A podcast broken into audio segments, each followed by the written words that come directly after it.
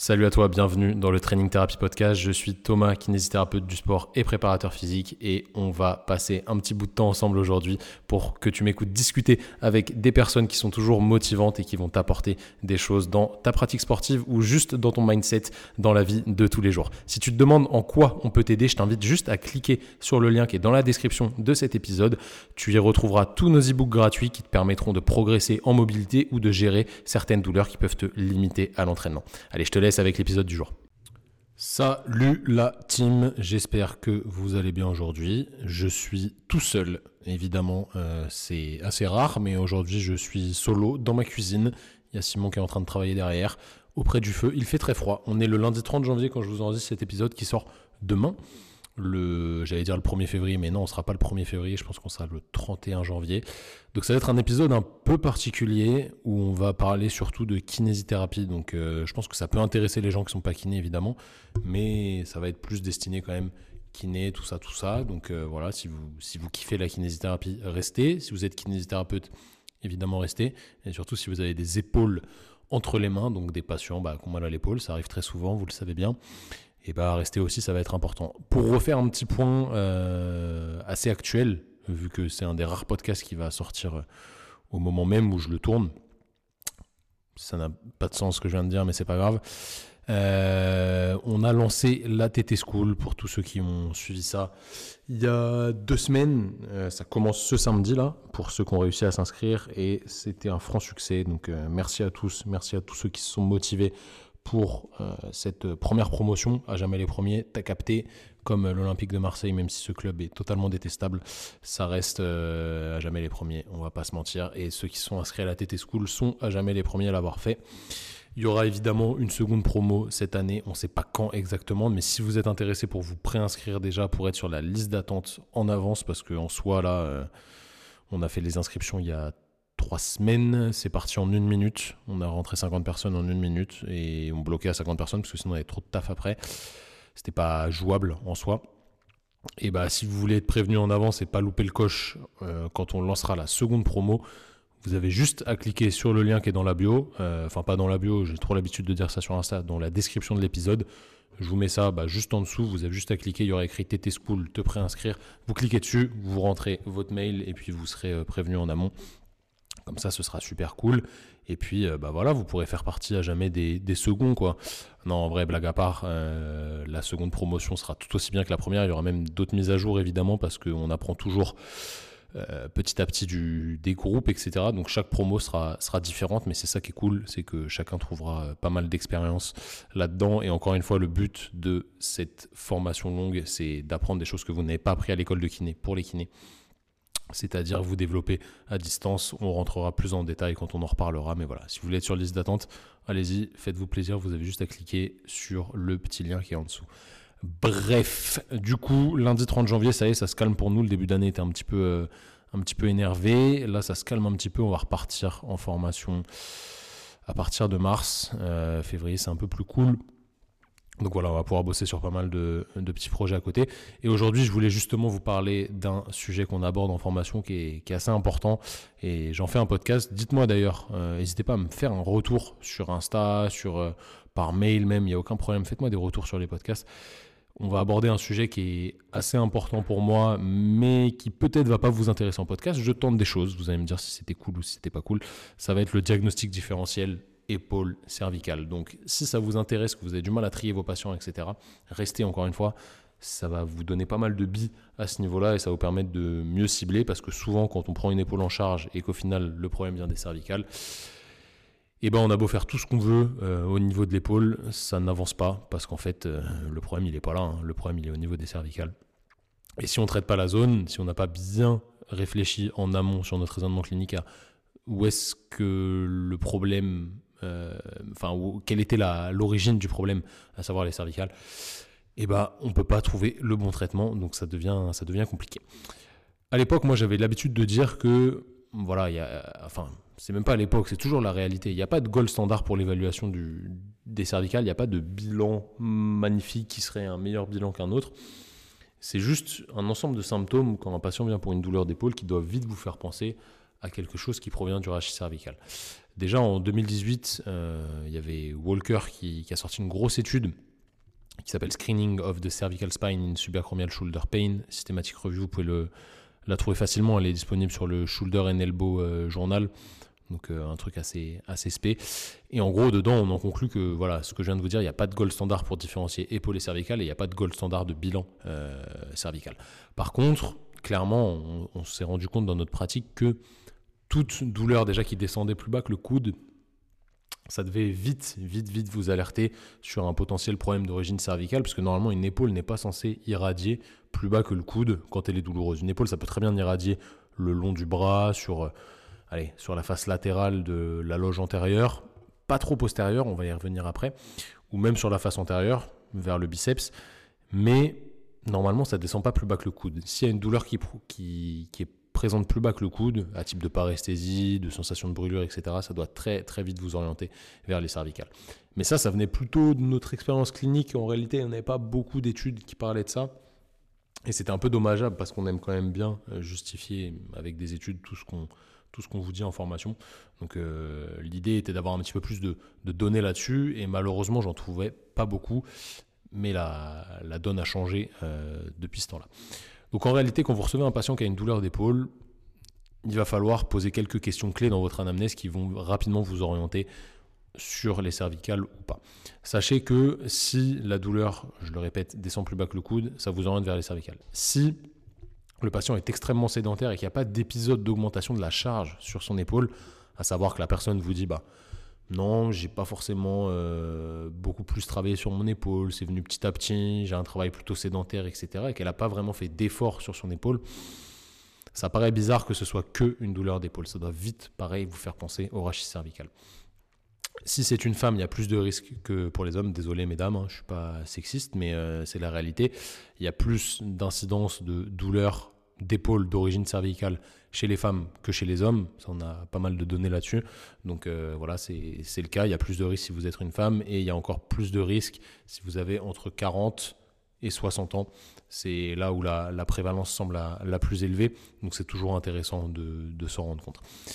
Qu'est-ce qu'on fait dans ce cas-là? Eh bah, on va vraiment euh, chercher un petit peu, creuser un petit peu sur comment la douleur est apparue, qu'est-ce qui reproduit la douleur, est-ce qu'on a une limitation au niveau du rachis cervical? Donc c'est important d'aller évaluer la mobilité de votre patient à ce niveau-là. C'est vraiment la clé, euh, la, clé pour savoir si le rachis cervical est impacté ou pas. S'il y a une diminution de la mobilité qui est flagrante du côté homolatéral à la douleur, c'est qu'il y a quand même un potentiel souci euh, à ce niveau-là et que potentiellement le problème de l'épaule est lié, entre autres, à une douleur euh, ou du moins une origine cervicale. Ça ne veut pas dire que c'est que les cervicales. Souvent, c'est mixte en réalité. Vous allez avoir un problème d'épaule, donc un problème d'origine sous-acromiale peut-être, et un problème cervical sans, sans, aucun souci. Ça peut très bien cohabiter. Donc vraiment, hein, aujourd'hui, on sait qu'il existe un, un, chevauchement considérable entre la localisation des douleurs d'épaule et les douleurs qui proviennent du rachis cervical.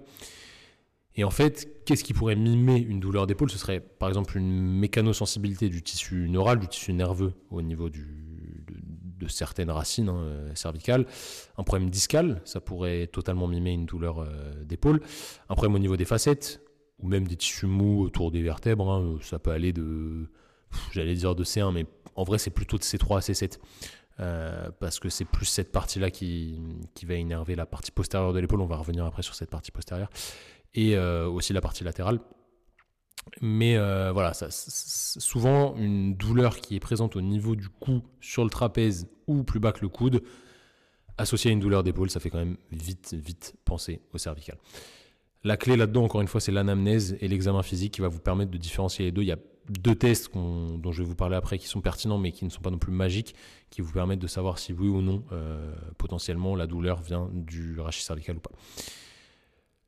Autre chose dans votre anamnèse, c'est que les douleurs des syndromes douloureux d'origine sous-acromio, donc les, pathologies simples de l'épaule, hein, avec soit une souffrance de la coiffe des rotateurs, soit une souffrance de la bourse, ils sont plutôt prononcés la nuit, tandis que les douleurs cervicales, euh, enfin la nuit et mécaniquement, hein, une épaule, ça, se crée, euh, enfin les douleurs d'épaule se créent aussi euh, mécaniquement, mais les douleurs cervicales, elles ont pas vraiment l'occasion de se, se, présenter la nuit. C'est plutôt rare euh, quand, quand, on regarde un petit peu les données à ce niveau-là, ça semble moins présent la nuit. Donc si vous avez vraiment de fortes douleurs la nuit, associé à un arc douloureux euh, mécaniquement parlant, ça fait plus pencher la balance du côté de l'épaule. Donc ça, euh, voilà.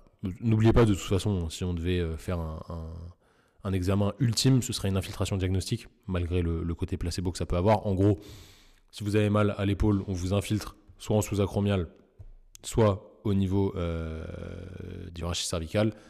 Si l'un améliore, bah, c'est potentiellement que c'est là où il y a le problème, mais il y a toujours ce problème du placebo. Dès qu'on infiltre quelque chose, bah, forcément, euh, la personne va vite aller mieux parce que elle pense qu'il y a un produit qui a été injecté, donc ça améliore les choses. Bref, ça reste intéressant, mais en réalité, nous en France, du moins en francophonie, on peut pas le faire. Donc, euh, je reste perplexe vis-à-vis de tout ça, du moins perplexe sur le transfert qu'on va avoir dans notre profession.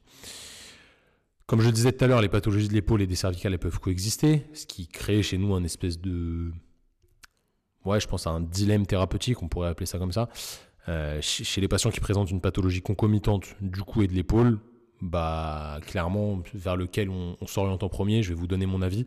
Ce serait plutôt le rachis cervical parce que on va avoir une modification de symptômes plus rapide, en bien ou en mal. D'ailleurs, on va vite aggraver le patient ou vite l'améliorer. Nous, évidemment, ce qu'on veut, c'est l'améliorer. Mais quand vous l'avez aggravé, généralement, vous savez ce qu'il améliore, ce qui est généralement tout l'opposé de ce que vous venez de faire.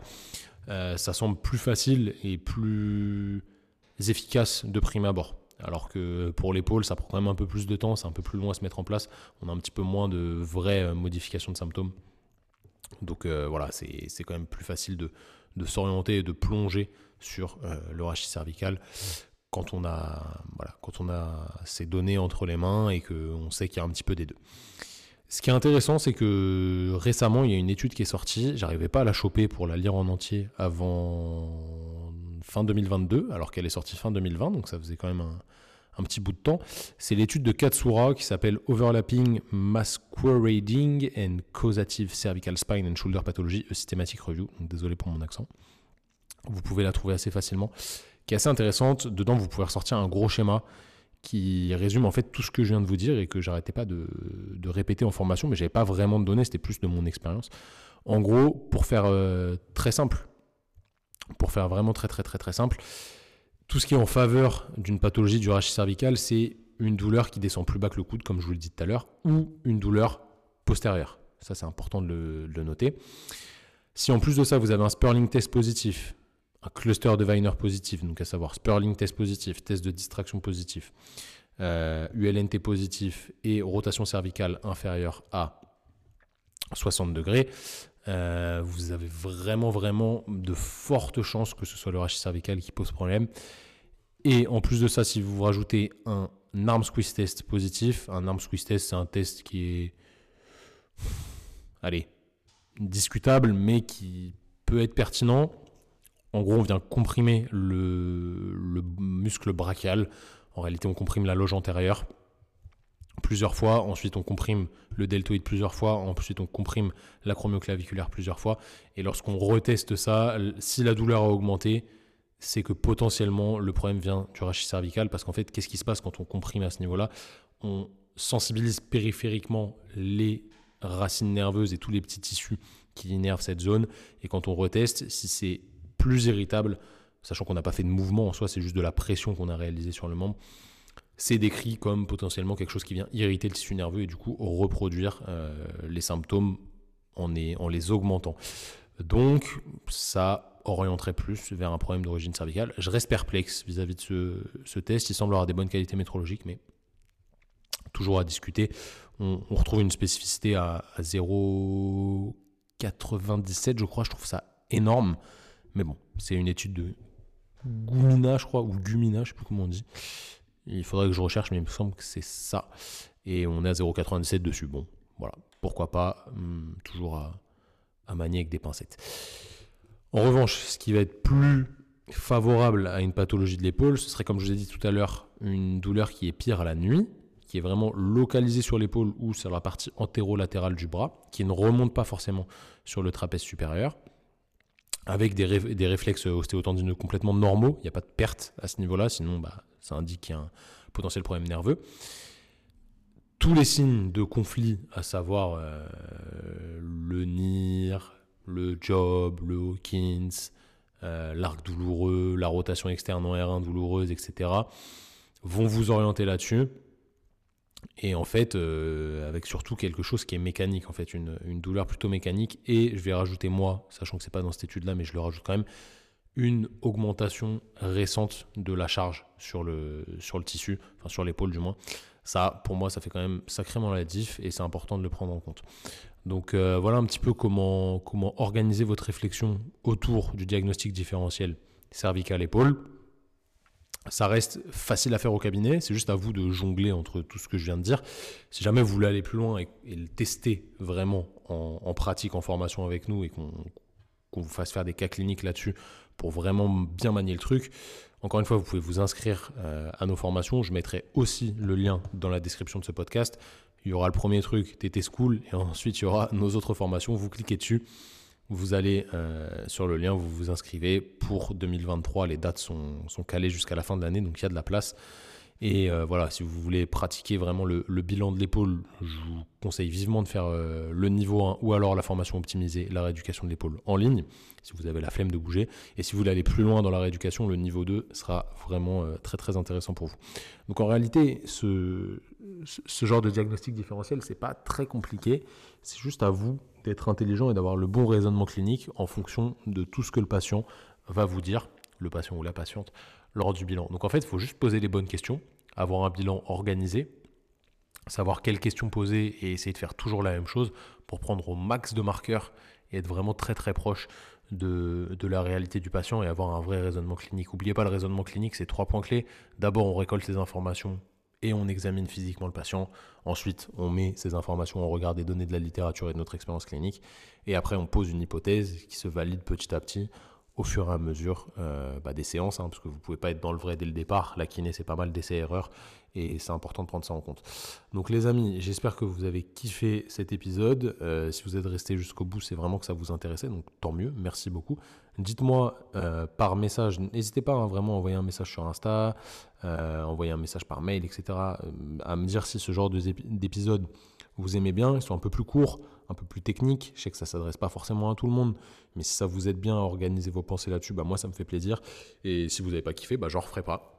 Donc euh, vraiment, vous me dites si, c'était bien, si c'était pertinent.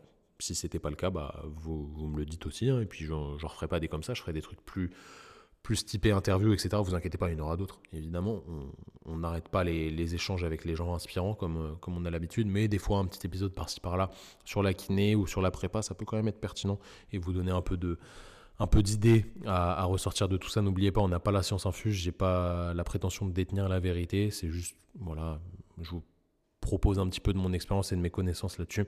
Et j'espère que ça vous aidera au mieux dans votre pratique. N'oubliez pas de noter l'épisode sur toutes les plateformes de podcast, que ce soit Spotify, Deezer, Apple Podcast, etc. Si vous mettez un 5 sur 5, ça nous aide de ouf à être euh, mieux référencé et du coup potentiellement à toucher plus de personnes et à inviter des gens encore plus pertinents dans ce podcast. Je vous souhaite à tous une bonne journée, une bonne soirée, peu importe hein, euh, quelle heure, euh, peu importe l'heure où vous m'écoutez. En tout cas, bossez bien, faites bien vos bilans si vous êtes kiné. Si vous êtes patient, faites bien vos exercices, c'est super important et ayez confiance en le processus. Salut tout le monde